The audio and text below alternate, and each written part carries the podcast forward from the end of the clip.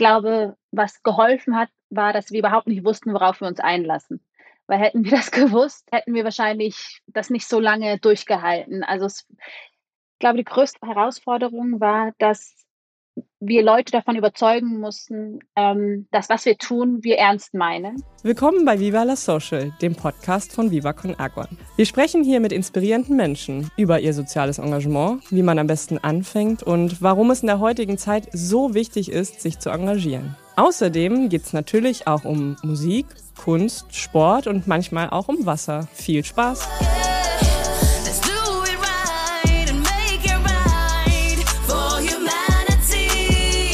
Werbung oder wie ich sage, Brunnen bauen, denn alles, was wir hier erlösen mit diesem ganzen Podcast, ist ja Social Business, also kommt Biber Conakwa zugute. Deswegen Werbung, aka Brunnen bauen. Immer wenn meine Stimme so leicht hochgepitcht auf Ritalin, aka ADHS, wirkend daherkommt, dann darf ich die Personio Foundation abfeiern, die von Anfang an und hoffentlich für immer sozialer Partner von diesem Viva la Social Podcast ist. Und was ist eigentlich eine Stiftung? Diese Frage haben wir uns schon gestellt und werden uns immer wieder auch stellen. Es gibt verschiedene Stiftungsformen. Es gibt zum Beispiel die rechtsfähige Stiftung und die treuhänderische Stiftung. Die rechtsfähige Stiftung, das ist auch in dem Fall die Viva Con Aqua Stiftung, die hat ein Mindestkapital von 50.000 Euro, das eigentlich nie wieder wieder angefasst werden kann und wird von sogenannten Stiftern und Stifterinnen gegründet und das kann eine natürliche oder juristische Person auch sein. Also auch GmbHs können Stiftungen gründen. Die treuhändischere Stiftung dagegen hat einen Stiftungsvertrag zwischen Stifter und dem Treuhänder. Und dort wird das Vermögen an den Treuhänder übertragen. Und dieser Treuhänder verwaltet Stiftungsvermögen gemäß der Satzung, dem Stiftungszweck und dem Stiftungsvertrag. So, jetzt habe ich euch einmal durch den Stiftungsdschungel geführt und jetzt geht's weiter mit der neuen Folge von Viva la Social mit der wunderbaren Sophia Burger. Ich freue mich sehr, heute Sarah Nuro im Podcast begrüßen zu dürfen. Liebe Sarah, schön, dass du da bist. Willkommen. Vielen Dank.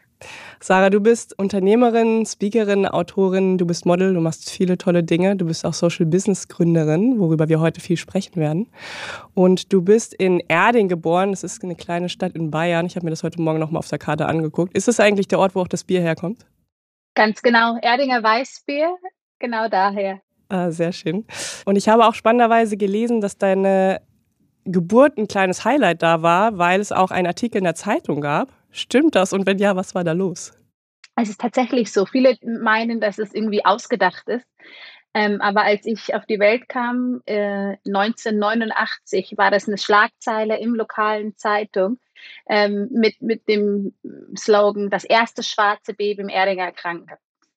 Und ähm, meine Eltern fanden das zu dem Zeitpunkt total toll. Die haben bis heute noch Zeitungsausschnitt ähm, behalten und in so Klarsicht Folie ja, aufgehoben, weil das ganze Dorf oder so klein ist Erding gar nicht mehr, ähm, war total entzückt, dass es jetzt eine afrikanische Familie hier ist und eben mit mir das erste schwarze Baby in dem Kreiskrankenhaus zur Welt kam. Oh, okay, krass. Das habe ich ehrlicherweise gar nicht äh, erwartet. Ich dachte irgendwie, da gäbe wäre eine andere Geschichte dahinter, aber das ist auf jeden Fall irgendwie crazy zu hören. Ähm, Deine Eltern kommen ursprünglich aus Äthiopien und sind vor einigen Jahrzehnten nach Deutschland eingewandert. Und ich habe gelesen, dass deine Mutter in, deiner, in deinem Dasein jetzt auch als Unternehmerin oder erwachsene Frau immer eine sehr große Rolle gespielt hat und dass sie damals in Erding schon eine Möglichkeit geschafft hat für, für Frauen, um sich auszutauschen, für Frauen, die aus unterschiedlichen Kulturen zusammenkommen. Was genau war das, beziehungsweise ähm, inwiefern hat dich das auch geprägt als heranwachsende Frau? Mm, schon ziemlich. Also seit ich denken kann, war meine Mutter aktiv in, in der Gemeinde. Also vor meiner Geburt hat sie aktiv mit der äthiopischen Kaffeezeremonie versucht, ähm, das Eis zu brechen und auf die Nachbarn, die zu Beginn Angst vor ihr hatten, ähm, zuzugehen und ähm, ja, in Kontakt zu treten. Später hat sie angefangen, eine Frauengruppe zu gründen, die sich einmal die Woche getroffen haben ähm, mit dem Ziel, wie so eine Begegnungsstätte zu schaffen, interkulturelle ähm, Begegnung zwischen Menschen, die geflüchtet sind vor vielen Jahren, aber auch mit deutschen Frauen, um eben ähm, in Austausch zu geraten. Und das äh, bis heute macht sie das auch, dass sie Nachbarn zusammenbringt und uns eben somit vorgelebt hat, dass man auch einen Schritt auf Menschen zugehen muss, um einen Wandel zu erzielen und nicht darauf hoffen sollte, dass die anderen einen Schritt machen, so dass es, äh, dass es von beiden Seiten ähm, ein, ein zueinander hm, so, so einen ersten Schritt bedarf. Und wie wurde das damals angenommen? Also wenn du sagst, es gibt es heute noch, dann scheint es ja sehr erfolgreich äh, zu sein.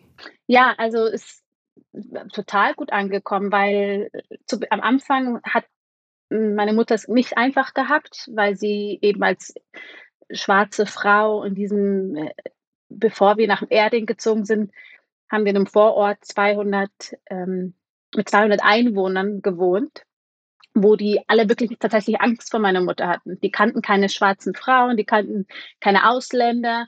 Und ähm, das war zu Beginn nicht einfach, aber sie hat es eben durch die Zeremonie geschafft, die Leute für sich einzunehmen und ähm, in kürzester Zeit auch geschafft, dass die, diese Nachbarn, die einst gegen sie waren, ähm, sie so ins Herz geschlossen haben, dass sie später dann auch mein Vater nach Deutschland geholt haben, unterstützt haben. Und äh, mit der Zeit hatte sie dann auch so ein Standing in der Community, dass sie dann auch ähm, wirklich für Nachkommen, also die viele Jahre später nach Grünbach und dann Erding eingewandert sind, ähm, unter ähnlichen Bedingungen wie meine Mutter, hat sie in die Gemeinde eingeführt. Und das hat dazu geführt, dass dieser Vertrauensvorsprung da war und ähm, diese, auch diese Frauengruppe dann ähm, total etabliert war, weil eben meine Mutter ähm, in dem Dorf bekannt war mhm. und auch sehr gut vernetzt und, ähm, und eben bis heute diese Frauengruppe noch sehr eng in Kontakt ausstehen, äh, in Kontakt stehen. Genau. Voll schön und irgendwie auch fast schon ein bisschen Pionierarbeit, weil wenn ich mir überlege, jetzt mittlerweile, also gerade in Großstädten hört man ja ganz oft auch von so Women's Circle oder interkulturellen Austausch, Begegnungsorten und das ist, glaube ich, mittlerweile sehr normal geworden. Aber ich kann mir vorstellen, damals, vor allen Dingen in so einem eher konservativ geprägten Erding, dass sowas dann schon auch äh, voll die große Sache war für die Menschen, die da gelebt haben. Umso schöner, dass es auch gut angenommen wurde. Total. Ja, und es war echt schön, weil ähm, meine Mutter, aber auch den, den anderen Frauen war es wichtig, dass es nicht so dieses überhebliche, wir Deutschen zeigen jetzt den Ausländern mal, wie es läuft, sondern es, sollte, es war wirklich auf Augenhöhe.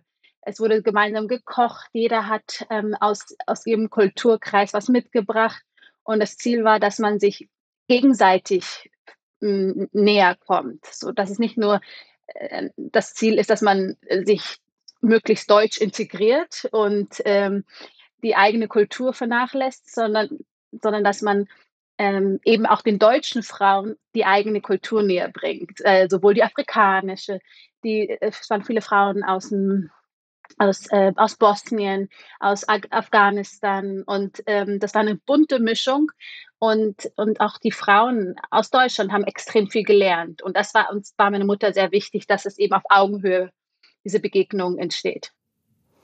Michael, gibt es bei dir sowas auch? Du bist auch da, das ist schon wieder nichts gesagt. Ja, ja, ja. Was gibt es bei mir? Du auch? kommst ja auch aus dem, aus dem Süden. Ja. Gab es das bei euch auch? Women's Circle. Ja. Also ich war in keinem Women's Circle. Äh, Schade. So, ähm, ich finde es aber super spannend, weil ich habe äh, mich ja auch so ein bisschen gefragt, warum du damals diesen äh, Kaffee-Move also gemacht hast mit der Firma. So und jetzt äh, hat sich die Frage für mich erledigt, so, weil jetzt habe ich es endlich verstanden. Ähm, so, ich habe dich das nie gefragt, warum, warum du dann mit Kaffee, klar, mit Äthiopien hast du eine Verbindung mhm. zu Kaffee und so weiter, aber da ist ja nochmal eine viel tiefere Verbindung auf deiner eigenen äh, emotionalen Reise sozusagen und Geschichte. Ähm, Total. Mich würde dabei interessieren, warum hast du weil du hättest ja auch einfach eine Charity gründen können. Also wärst mhm. jetzt auch nicht das erste, äh, don't get me wrong, Supermodel, das dann eine Charity gründet, sondern äh, du hast dich für ein Social Business entschieden. Ähm, ja. Und das, glaube ich, war ja eine bewusste Entscheidung bei dir und das würde mich äh, sehr interessieren, äh, warum. Ja, es war tatsächlich so, dass wie du schon sagst, eben, es, es, war sehr naheliegend, dass ich jetzt eine Organisation äh, gründe, gerade auch, weil ich in der Vergangenheit sehr eng mit einer Entwicklungsorganisation namens Menschen für Menschen zusammengearbeitet habe. Ähm, war es total naheliegend, dass ich das Gleiche mache. Aber ich habe verstanden, auch durch die vielen Reisen nach Äthiopien und auch im Austausch mit den Menschen, dass es eine Alternative braucht zum herkömmlichen Spendenmodell. Es gibt gerade in Äthiopien so viele Organisationen, die vertreten sind, die aktiv sind und gerade sind sehr viele Menschen immer auf mich zugekommen aus Äthiopien und haben gesagt, Sarah, wir sind so viel mehr als die gezeichneten Bilder, die wir, ähm, die von uns gemacht werden. Also von die bedürftigen Armut, äh, immer unterentwickelten Afrika und ähm, dass wir mehr sind als das. Und ich habe das zu Beginn nicht so verstanden, als ich mit 19 angefangen habe, mich mit, mit Organisationen auseinanderzusetzen. Und ähm, habe aber in dieser Sinnkrise, wo ich mich befunden habe, 2013, 14, ähm, überlegt, was kann ich tun, dass das dem Land meiner Eltern Äthiopien von einer neuen Perspektive zeigt. Und da und vor allem einer neuen Perspektive, eben nicht durch diese Bedürftigkeit und bitte spendet und auf die Barmherzigkeit von Menschen zu hoffen, sondern ähm, wirklich ähm, auf Augenhöhe, indem man Wirtschaft betreibt. Und ähm, es war ein Freund, witzigerweise, der mir ein Buch geschenkt hat mit dem Titel Start Something That Matters. Mhm. Und das war für mich total wichtig in, in dieser Phase, dieser Selbstorientierung oder Neuorientierung, ähm, herauszufinden, was ich machen möchte, dass dieses etwas Sinnstiftendes zu tun, für mich wie so ein Calling war, äh, in diese Richtung zu gehen. Und in dem Buch äh, beschreibt ähm, äh, der, der, der Autor Blake Mikonski das Prinzip des Social Business, durch wirtschaftliches Handeln Gutes zu tun. Und das war für mich so der ja, Tipping Point, wo ich für mich beschlossen habe, ah, das möchte ich auch tun und dann angefangen habe, mich mit meiner Schwester immer mehr mit dem Thema auseinanderzusetzen. Was gibt es überhaupt für Modelle? Und da bin ich ja sehr, sehr schnell auf euch auch gestoßen, auf ähm, eben Viva Con Aqua, aber auch Lemonade, ähm, Toms Schuhe, das ist der Autor Blake mhm. Mikonski, mhm. von dem ich mhm. das Buch gelesen habe, der hat Toms gegründet. Ähm, und so war dann für, für, für uns relativ schnell klar, das wollen wir auch tun. Und dass wir uns letztendlich für Kaffee entschieden haben, hat, wie du schon gesagt hast, diese persönliche Komponente, dass wir ähm, Kaffee nicht nur als Mittel zum Zweck sehen, sondern tatsächlich ähm, auch etwas, das Menschen verbindet.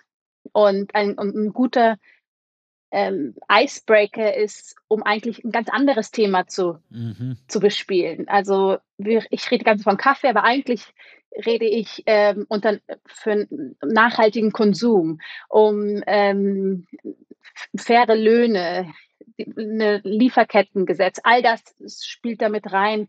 Und während wir mit einer Selbstverständlichkeit unseren Kaffee trinken die Menschen, die vielleicht noch nie den Luxus einer äthiopischen Kaffeezeremonie, würdest du sie mal auf die Reise mitnehmen? Ich hatte den Luxus und kriege wirklich gerade ungelogen ein bisschen Gänsehaut, weil das natürlich ähm, ein Geschenk ist, sowas erleben zu dürfen, äh, ne? auch äh, gerade in Äthiopien dann natürlich. Ähm, kannst du sie mitnehmen? Weil ich glaube, manche Menschen können sich unter einer äthiopischen Kaffeezeremonie gar nichts vorstellen. Mhm.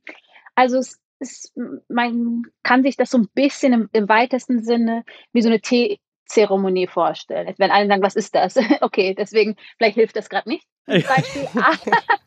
Aber es ist so, dass ähm, in Äthiopien, was auch noch spannend ist, und ich jetzt wieder aushole, es tut mir leid, ähm, okay. aber es, es, gibt ganz viele ähm, Produ Kaffee produzierende Länder, die aber gar keinen Kaffee konsumieren, sondern nur mhm. exportieren. Mhm. Und Äthiopien ist ein Land, das viel mehr ähm, selbst konsumiert, als dass sie verkaufen weil das so tief in der Kultur und in, in, in der Geschichte Äthiopiens verwurzelt ist. Hier nochmal ein paar Facts für euch zur äthiopischen Kaffeeproduktion bzw. zu dessen Export. Als wichtigstes Exportgut und zentraler Bestandteil der Alltagskultur leben in Äthiopien nämlich direkt oder indirekt insgesamt 15 Millionen Menschen vom Kaffeeanbau. Und der Kaffee steht für fast ein Drittel aller Einnahmen aus dem Güterexport und im weltweiten Ranking der Exportländer belegt Äthiopien aktuell Platz 6. In Afrika ist Äthiopien sogar Spitzenreiter. Die enge Verbundenheit von Kaffee mit Afrika zeigt sich übrigens spannenderweise auch im Namen. Der Name Kaffee leitet sich nämlich von Kaffa ab und das ist die Ursprungsregion in Äthiopien, wo der Kaffee herkommt. Dort soll er das erste Mal in Schriften vom 9. Jahrhundert aufgetaucht sein, bevor er dann im 14. Jahrhundert mit Sklavenhändlern ins Arabische Reich und später in den Rest der Welt getragen wurde.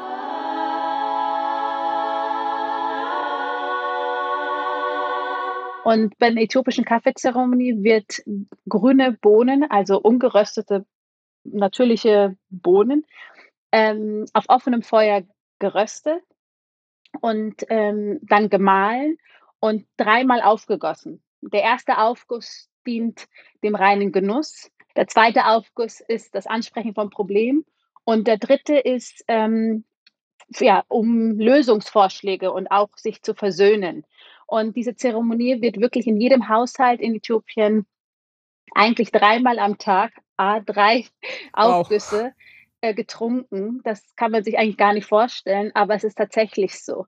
Morgens um neun, um zwölf, nachmittags äh, gegen drei, vier und ganz oft auch am Abend, also eigentlich fast viermal am Tag. Schlafen und die Leute da auch oder ist da einfach der Koffeingehalt nicht so? Ja, weil ich, wenn ich mir jetzt vorstelle, so viel Kaffee zu trinken, ich glaube, ich würde einfach gar nicht mehr schlafen können. Also in, in den Dörfern ist es so, ähm, dass, es morgens und mittags diese Zeremonie gibt. Abends wahrscheinlich weniger. Und in den großen Städten, da trinken die einen dann to go und machen die keine drei Aufgüsse.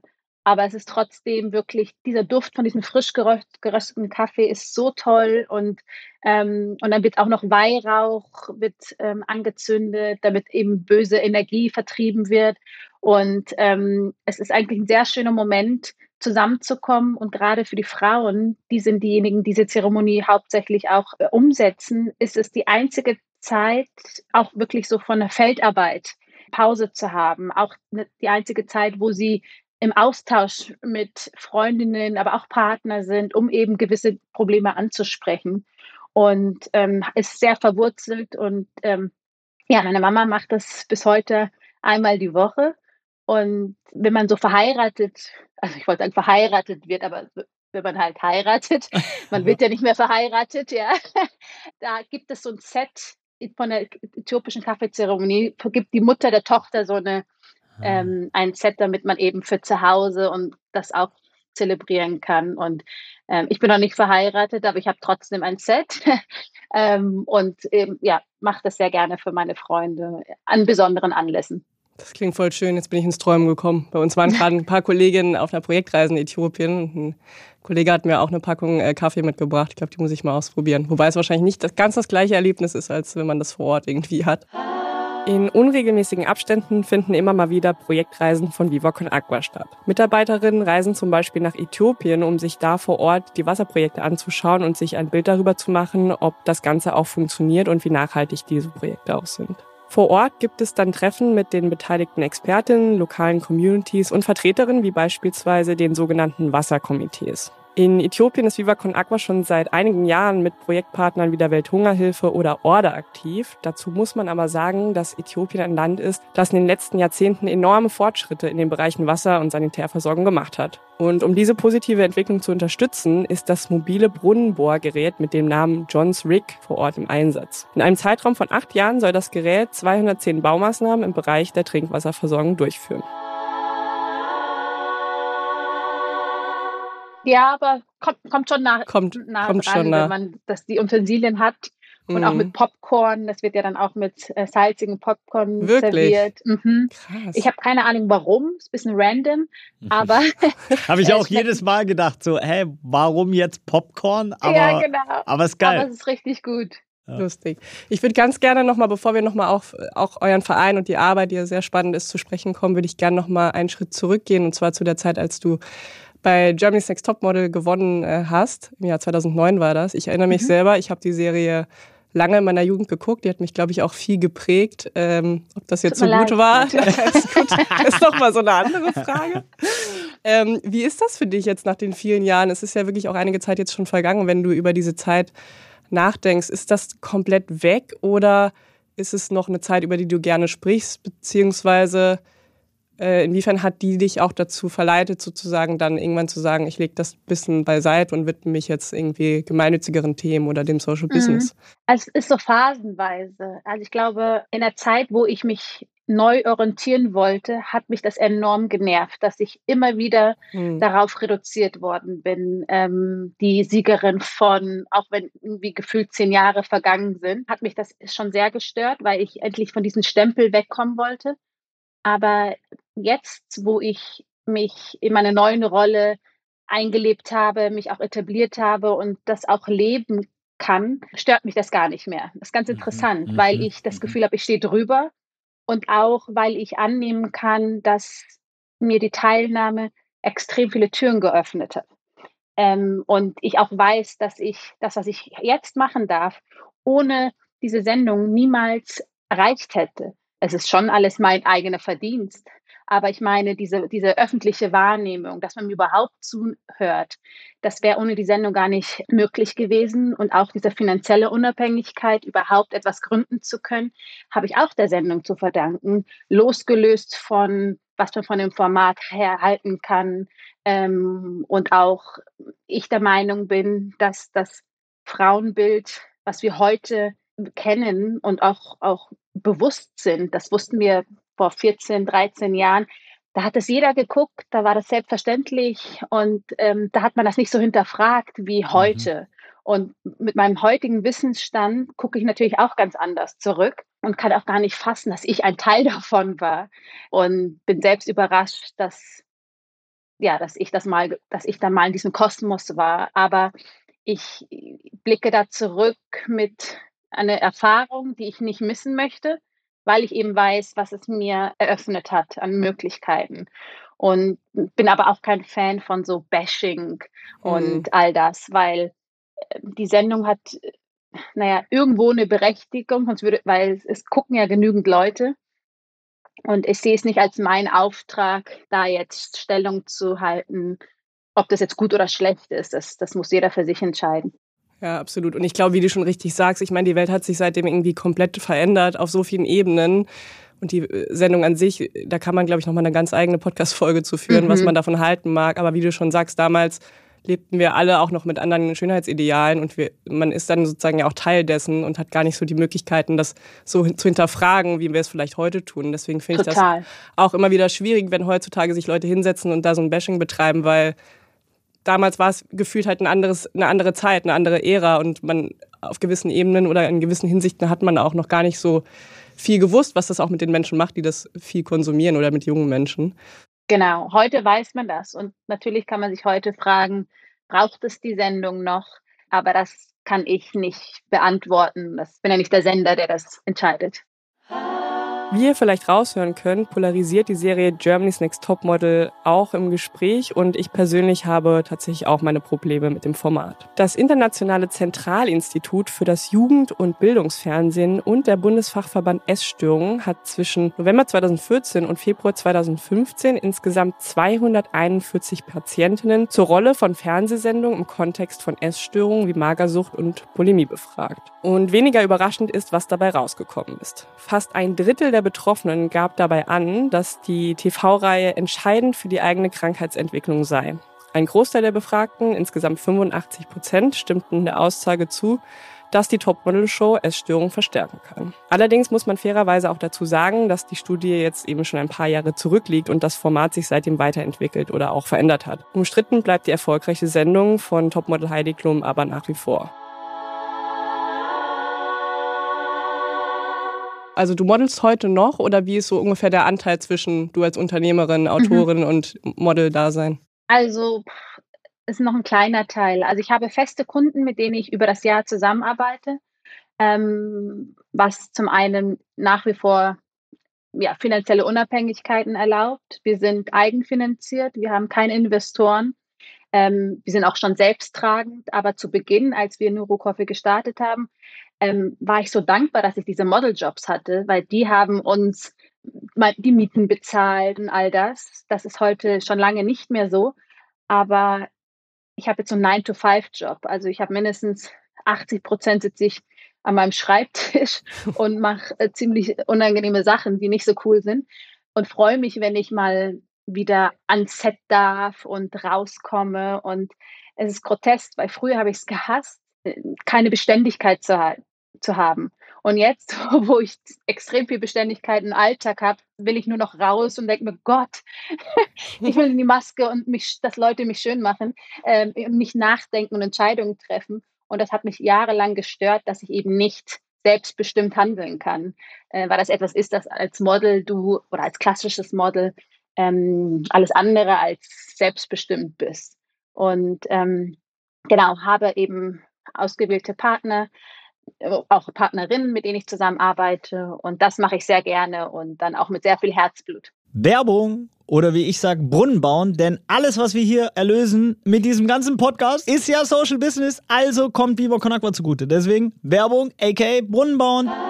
Ich habe heute die große Ehre, die Rügenwalder Mühle abzufeiern, denn sie unterstützt mal wieder Viva Con Agua. Diesmal bei unserem wunderschönen Podcast Viva la Social. Sonst schon bei Jingleverse dabei gewesen, bei verschiedensten Spendenaktionen oder auch im Rahmen der Millantor Gallery, wo sie es immer wieder schaffen, auch mit veganen Alternativen die Ehrenamtlichen glücklich zu machen. Und das ist wirklich die Basis des gesamten Kunst-, Kultur- und Musikfestivals im schönsten Stadion der Welt, dem St. Pauli Stadion. Und jetzt eben zum Glück wieder Partner bei Viva la Social unter dem Motto am besten schmeckt's, wenn's allen schmeckt. Und das ist ja neben der Tatsache, dass beide Rügenwalder Mühle und Viva Conakwa aus Hamburg kommen, sondern eben vor allem auf der philosophischen Ebene eine große Parallele. Der All-Profit-Ansatz, der Gemeinwohl-Ansatz. Am besten schmeckt's, wenn's allen schmeckt.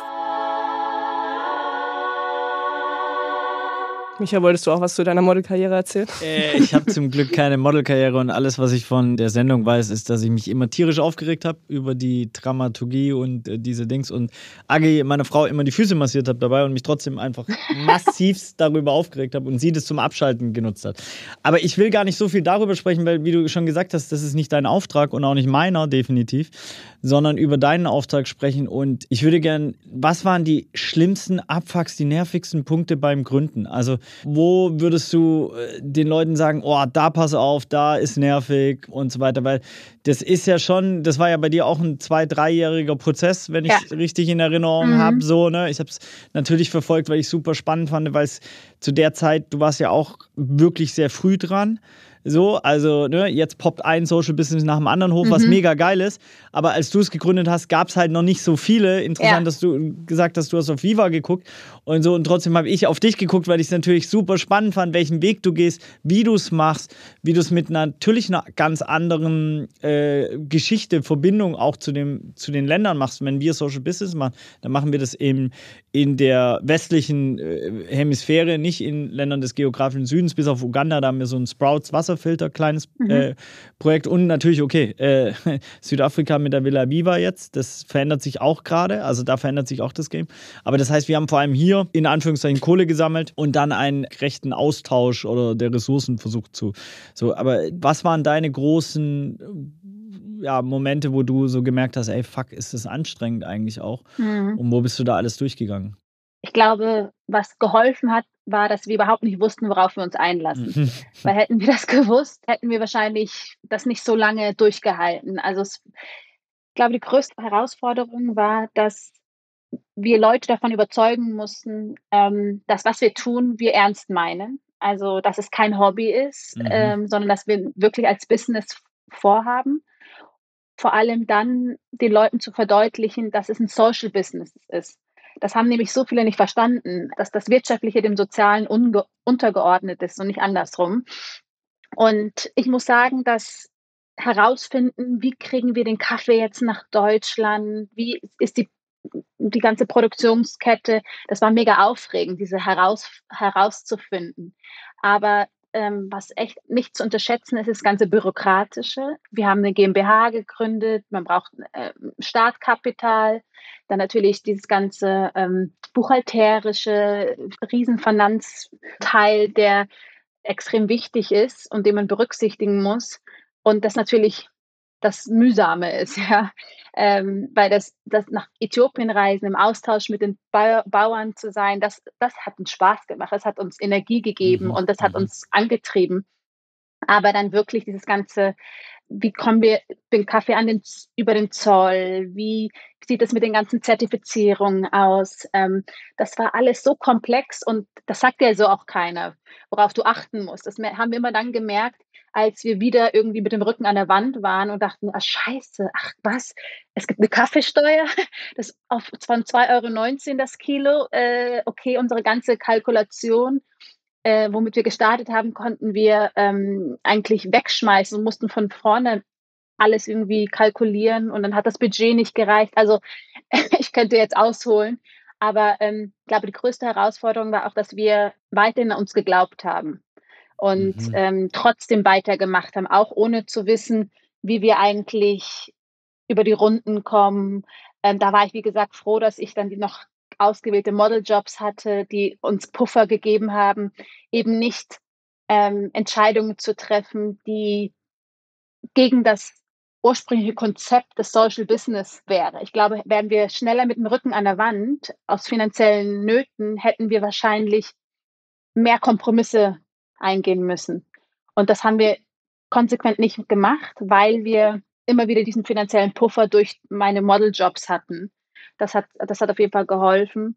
Und ähm, auch im Austausch mit anderen Social Businesses zu sein. Ich erinnere mich, wie ich über Instagram ähm, Adrian geschrieben habe, weil ich dachte, ach, ich, hab, ich, ich muss mit like-minded Leuten sprechen, die mich, die mich inspirieren und die, die mir sagen, wie sie es gemacht haben. Mhm. Und da habe ich einfach wildlos Leute kontaktiert und ich war mega froh, dass ihr äh, beide auch Bock hattet und mh, mm, zuge zu, zugehört habt und auch ähm, hier und da beraten habt, wie man was besser machen kann und so. Und das hat, das hat extrem geholfen. Ich finde es ja super spannend. Du machst es ja mit deiner Schwester zusammen, ne? Genau. Ähm, und ich weiß nicht, was du für eine Schwesterbeziehung hast. Du musst natürlich auch nicht auf jede Frage antworten und so weiter. Aber ich, das hat ja schon immer eine krasse Dynamik auch so mit sehr engen Leuten. Ne? Also ich meine, Benny ist wie ein Bruder für mich. Ne? Wir sind, kennen uns seit 30 Jahren und so. Das hat natürlich super äh, ähm, schöne Seiten. Es hat aber auch richtig nervige Seiten, weil dich ja kaum jemand so krass nerven kann. In einer Sekunde deine Mutter, äh, deine Schwester kann dich auseinandernehmen. Korrigier ja. mich. Also so, im, so wie, wie, wie macht ihr das? Also wie sind die, sind die Aufgaben so klar verteilt, dass gar nicht man in den anderen Tanzbereich reinkommt oder. oder also ich, ich wünsche, ich könnte jetzt ein Ja beantworten und so neunmal klug machen. Wir haben alles total im Griff. Hm. Die Wahrheit ist, dass wir auch noch zu dem Zeitpunkt der Gründung zusammen gewohnt haben. Also Aha, wir waren perfekt. nicht nur Schwestern, wir waren Geschäftspartnerin und noch Mitbewohnerin. Also das war eigentlich krass. Im mhm. Nachhinein, dass wir beide uns noch mögen, wobei mhm. es immer tagesabhängig.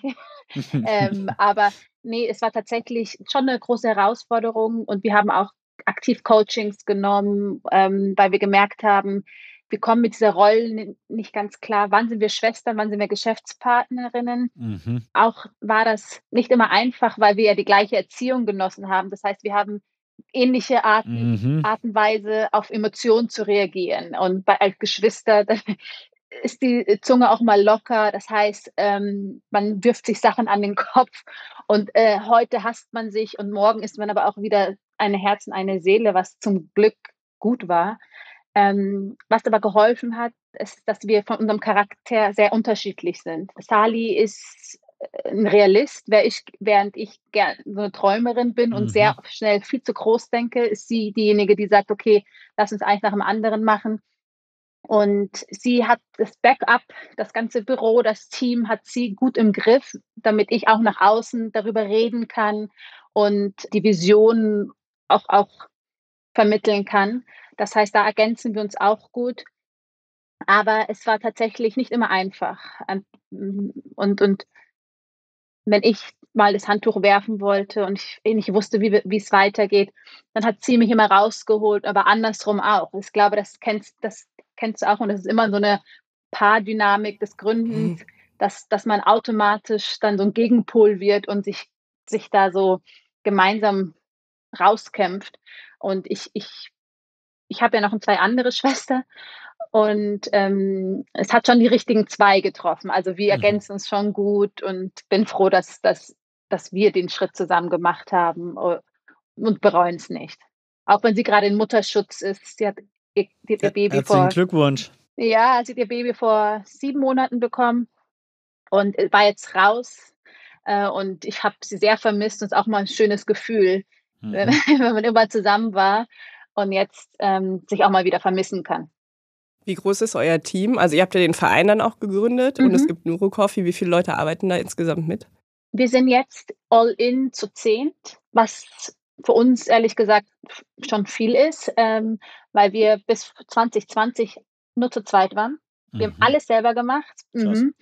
und haben jetzt in den letzten zwei Jahren sind wir dann schon stark gewachsen. Wir haben, wie gesagt, keine Investoren. Das heißt, ähm, wir leben ausschließlich aus dem Cashflow und das heißt, jede mit neue Mitarbeiterin äh, überlegen wir uns zweimal, weil mhm. unser Prinzip ist ja 50 Prozent unserer Gewinne, mindestens ein Euro das Kilo, fließen unser Verein Nuru Woman. Und je mehr Ausgaben wir haben, umso weniger bleibt unterm Strich übrig. Sprich, können wir nicht zurückgeben. Das heißt, mhm. wir überlegen uns jede Position gefühlt 20 Mal, ob wir die besetzen oder nicht. Ähm, haben aber auch verstanden, es braucht Man-Woman-Power, um ähm, ja, wachsen zu können. Ja, voll. Du hast mal ein schönes Zitat gesagt, ich habe es gerade noch mal rausgesucht. Da hast du gesagt, wer in Frauen investiert, der investiert sozusagen auch in die Zukunft aller Menschen. Ich würde gerne noch mal von dir hören, warum ihr euch jetzt auch sozusagen wirklich auf die Frauen in den äh, Kaffeeanbaugebieten spezialisiert habt und wie konkret ihr die Menschen bzw. die Frauen vor Ort auch unterstützt. Also wie kann ich mir das sozusagen vorstellen? Was passiert dann mit, dem, mit den Erlösen, die dann in eurem Verein sozusagen erstmal dort ankommen und wie geht es dann von da weiter?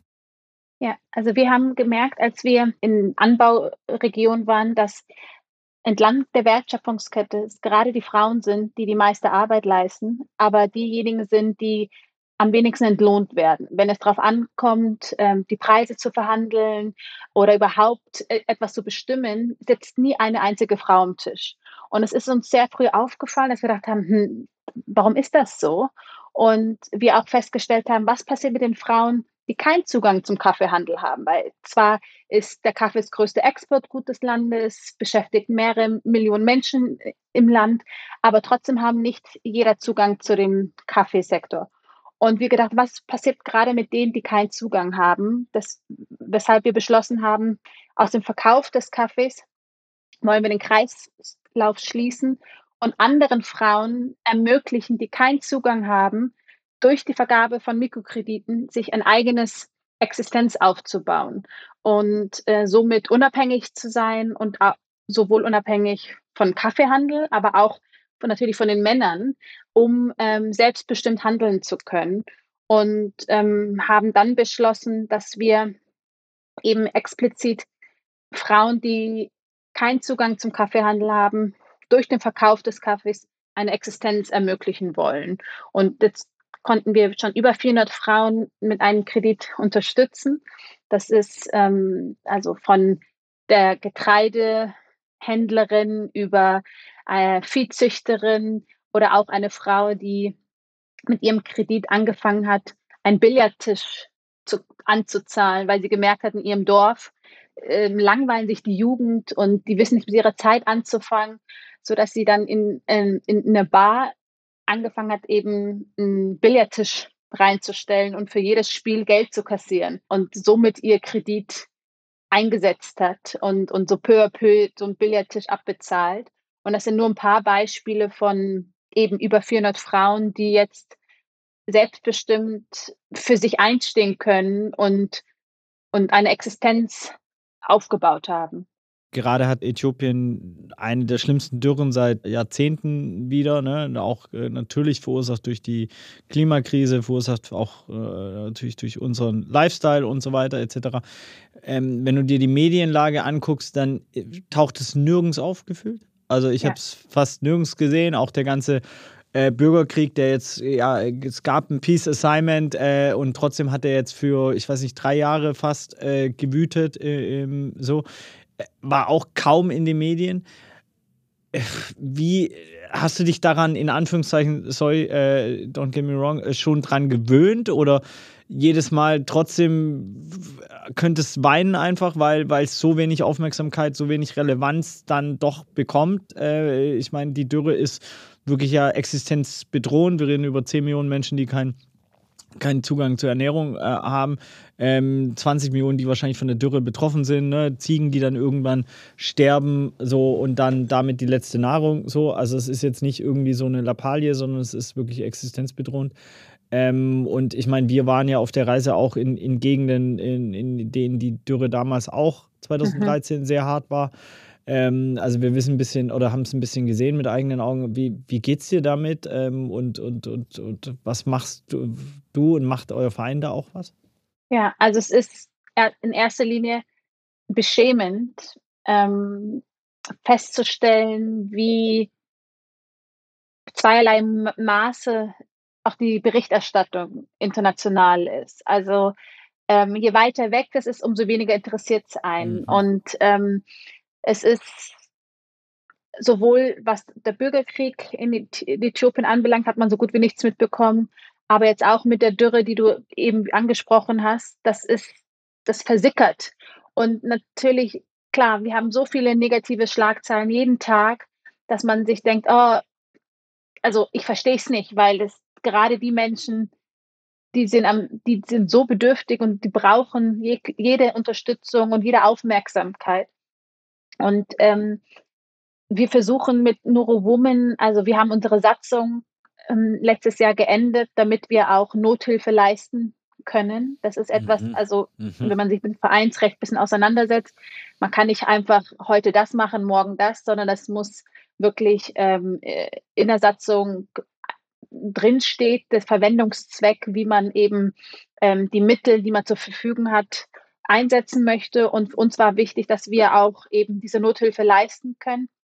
Und das können wir jetzt äh, seit Anfang des Jahres. Und da haben wir auch äh, für uns be beschlossen, dass wir unbedingt was machen müssen, gerade für die Menschen, die vom Krieg, von sexualisierten Gewalt im Krieg betroffen sind, weil das ist ja etwas, was als Kriegwaffe benutzt wird, Vergewaltigung an Frauen. Und da äh, wir aktiv werden wollen, wobei wir auch gemerkt haben, dass äh, die Konten eingefroren sind. Man hat als, auch selbst als Verein kommt man nicht, ist man nicht ins Land reingekommen. Mhm. Wir haben wirklich händeringend versucht, die vergangenen Monaten äh, im Austausch mit der Bevölkerung vor Ort etwas zu tun, wie wir helfen können, wie wir die Mittel, die wir bereit haben, einsetzen können. Und es ist echt schwierig, überhaupt einen Fuß reinzubekommen. Also jetzt, wenn man sich auch mehr damit auseinandersetzt, auch die, dass so wenig auch darüber berichtet wird, hat auch damit zu tun, dass die Medien gar nicht reinkommen. Es gibt keine ähm, verlässlichen Quellen. Es gibt auch wenig Journalisten vor Ort, weil es sehr gefährlich war, gerade im Norden von Äthiopien. Und was die Dürre betrifft, ist unglaublich, dass wir, wir hatten diese, diese extreme Dürre ja schon Mitte der 80er Jahre. Das war mit auch ein Grund, warum meine Eltern damals das Land verlassen haben. Mhm. Nicht, weil sie Bock hatten, sondern weil sie keine Perspektive im eigenen Land gesehen haben. Und dass sich das jetzt wiederholt und ähm, das, so die Klimakrise, Dürre, das ist ja menschengemacht. Und das ist ja unsere Verantwortung, das ist unsere Schuld, dass Menschen, die eigentlich, die das nicht verursachen, sind die Leidtragenden. Und ähm, dass sich das jetzt wieder wiederholt und ähm, kein Ende gefühlt im Sicht ist. Es ist einfach tragisch und auch dahingehend sind wir im Austausch mit anderen Organisationen, die sich äh, mit Agrarwirtschaft, mit speziell mit dem Thema ähm, auch Hunger auseinandersetzen, was man tun kann. Ähm, das ist eine Sache, Essensreserve zu spenden, aber es geht auch sehr viel darum, wie kann man wieder auf ähm, Aufbau leisten. Also wie, dass man auch Saatgut zur Verfügung stellt, dass die Menschen ähm, dann eben neu, neue Erträge anpflanzen können. Ähm, aber das, das ist, ist so viel komplexer und es ist, es, es funktioniert nicht einfach von heute auf morgen, sondern das sind einfach so viele Parameter, die mitspielen. Erstmal Zugang, dann auch ähm, dass man das zur Verfügung stellt und aber über allem steht einfach mal die Sicherheit der Menschen. Also was sollen sie anbauen, wenn sie angegriffen werden, wenn sie vergewaltigt werden, wenn sie beschossen werden. Das heißt, das heißt, auf so vielen Ebenen ist gerade so viel nicht in Ordnung, dass das uns natürlich extrem lähmt teilweise. Vor allem auch gerade wenn man als Organisation, wir sind immer so im Zwiespalt manchmal, weil unser, unser Bestreben war immer, die Schönheit und Vielfalt zeigen. Mhm, mh. Wie soll es funktionieren, wenn diese Schönheit und Vielfalt im Land nicht, nicht da ist und die Menschen umgeben sind von Leid und Elend? Und das war unser Credo war immer, wir wollen nicht diese Bilder zeigen. Wir wollen die Stärke und die Perspektiven fördern äh, und zeigen, dass die Menschen eben Bock haben, das Potenzial zu fördern, anstelle von aus Mitleid Gutes zu tun. Und das ist jetzt gerade mega im Widerspruch, weil wir merken, dass wir zu einem Punkt kommen, wir haben ja auch einen Auftrag im Sinne von, wir können ja nicht die Augen verschließen und sagen, die Welt ist in Ordnung, weil sie ist jetzt ist ja nicht. Aber dann auch so, wie unterscheiden wir uns von anderen Organisationen, wenn wir auch nur das Elend zeigen. Deswegen ist es für uns auch gerade ein großes Fragezeichen, wie wir da am besten vorankommen und wie wir da ein Mittelding finden. Hm, eigentlich auch eine spannende Parallele zur Arbeit von Viva Con Agua, weil wir das ja eigentlich auch von Anfang an versucht haben, ne? eben nicht mhm. diese mitleidserregenden Bilder zu zeigen. Genau. Und ich weiß, dass es bei uns aber auch immer wieder und auch berechtigt Diskussionen und Gespräche dazu gab, ähm, zu, okay, wie, inwiefern verherrlichen wir aber auch Dinge, die nun mal, also ich meine, wenn Menschen Durst haben und Hunger haben, dann ja. sind sie nicht glücklich, also oftmals. Und es ist, glaube ich, immer wieder ein, eine spannende Frage, beziehungsweise auch ein schmaler Grad da zu entscheiden. Ne? Also es ist sehr schmal. Mhm.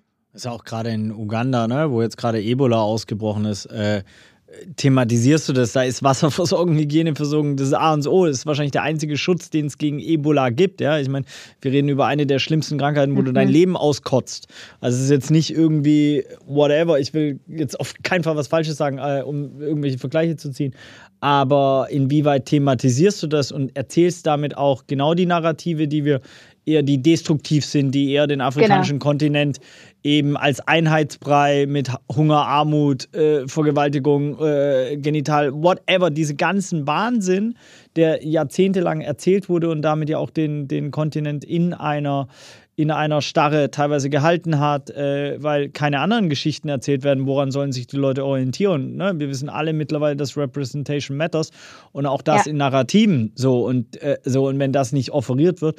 Und trotzdem finde ich das spannend, dass du das ansprichst, weil ich fühle den Konflikt auch. Ich fühle den Konflikt jeden Tag. Inwieweit soll man, mhm. also wir wir malen ja auch die ganze Zeit irgendwelche Sachen an oder lassen irgendwelche Musik oder irgendwas Halligalli, damit Leute spenden. Eigentlich mhm, so. Mhm. Ja, so, aber jeder weiß ja, dass die Welt auch katastrophale Situationen hat, dass nicht alle Menschen Zugang zu den Menschenrechten haben, ja, also und äh, eigentlich was wir das den Leuten so in die Fresse zu hauen, funktioniert auch nicht. Also eigentlich sind wir an so einem Dilemma-Punkt angekommen. Total. So, wo, wo es gar nicht mehr einfach ist zu sagen, weil das, was wir ja gemacht haben, korrigiere mich, aber ist ja eine Übersteuerung. Wir haben einen neuen Narrativ mhm. in, introduced. Der ist auch zum Teil angekommen. Viele, viele äh, haben sich damit auseinandergesetzt und jetzt ist man eigentlich wieder an so einem Transformationssprung, wo man sich überlegen muss, wie kann man eigentlich so eine gewisse Authentizität auch reinbringen und eine Differenzierung, was natürlich in Medien total schwierig ist, äh, eine Differenzierung. Ne? Dann brauchst du halt wirklich einen Podcast oder irgendein längeres genau. Format, wo sich Leute wirklich damit auseinandersetzen können. Vor allem mit der Aufmerksamkeitsspanne heutzutage und dass ja vieles wirklich nur über Bilder funktioniert oder Videos, kurze Clips und viele Leute sich wirklich nicht mehr mit den Geschichten dahinter beschäftigen oder mit den Fakten. Das sind ja sozusagen noch erschwerendere Bedingungen als vielleicht noch vor 10, 20 Jahren, als eben noch nicht alles so super schnell und die Leute haben irgendwie einfach einen kurzen Snippet sozusagen konsumiert am Tag. Also ja, schwierig. Aber es ist noch interessant zu hören, dass es euch ja genauso geht, ne? Und ich frage mich, was so die, was der richtige Weg ist. Und vielleicht könnte man sich tatsächlich nochmal austauschen, jetzt im kleineren Rahmen, jetzt nicht mit allen Zuhörern. Wobei man kann auch offenes Brainstorming machen. Vielleicht weiß ja eine der Zuhörerinnen die äh, Lösung, dann wären wir sehr verbunden, wenn sie die uns schicken wird. Vielleicht äh, zum Abschluss, Sarah Mel, ähm, um so ein bisschen in den Aktivismus zu kommen. Wie kann man euch supporten auf einfachste Art und Weise? Also Geld spenden ist immer das aller, aller einfachste. Also gebt alles euer Geld Neuro Woman ähm, gerne dem Verein. Äh, was kann man noch machen? Genau, das geht immer. Aber ich sage immer eigentlich, unser Gedanke war ja nicht, dass wir ähm, eben noch eine Organisation, die mhm. auf Spendengelder angewiesen mhm. sind, unser Ziel ist ja, durch wirtschaftliches Handel Gutes zu tun. Also man könnte uns unterstützen, indem man den Kaffee kauft, den Kaffee verschenkt, ähm, Abo abschließt, ähm, aber auch einfach die Story erzählt, dass es das Prinzip überhaupt gibt, dass man Frauen in Äthiopien unterstützen kann durch den eigenen Konsumverhalten. Mhm. Und da tut man schon mal was Gutes, dass man äh, bewusst sich für ein anderes Produkt entscheidet und damit Gutes tut. Gleichzeitig ja, freuen wir uns immer auf ehrenamtliche Unterstützung bei unserem Verein Neurowoman durch Skills, sei es, wenn wir jetzt einen Grafiker haben, der, der oder Grafikerin, die zuhört und Bock hat, irgendwie was Gutes zu machen, meldet euch gerne bei uns. Also einfach tatkräftige, schlaue Menschen, die Bock haben, was Gutes zu tun, können sich jederzeit bei uns melden. Hello at neurowoman.org. Die E-Mail kriege ich auch. Ich freue mich immer auf alle, die uns schreiben. Und ansonsten tatsächlich eben uh, spread the word und entscheidet euch einfach bei eurem Kaufverhalten für nachhaltigere Produkte, die einen sozialen Impact haben. Und das muss nicht zwingend nur Coffee sein. Das kann eben auch ein Wasser sein, ne? wie Wirkon Aqua, oder eben eine Limonade. Whatever. Sehr schön. Das waren gute Abschlussworte. Wir packen alle Infos auch nochmal eh und auch die E-Mail-Adresse in die Shownotes rein, dass die Menschen sich das jetzt nicht schnell aufschreiben müssen. Sarah, schön, dass du dir die Zeit genommen hast. Vielen lieben Dank. Ja, sehr gerne habe einen schönen Tag und mich und ich kaufen uns jetzt einen Kaffee, oder? Ich mache ein Abo und das solltet ihr auch alle da draußen machen. Liebe. bis dann, ciao. Vielen Dank, macht's gut, bis bald.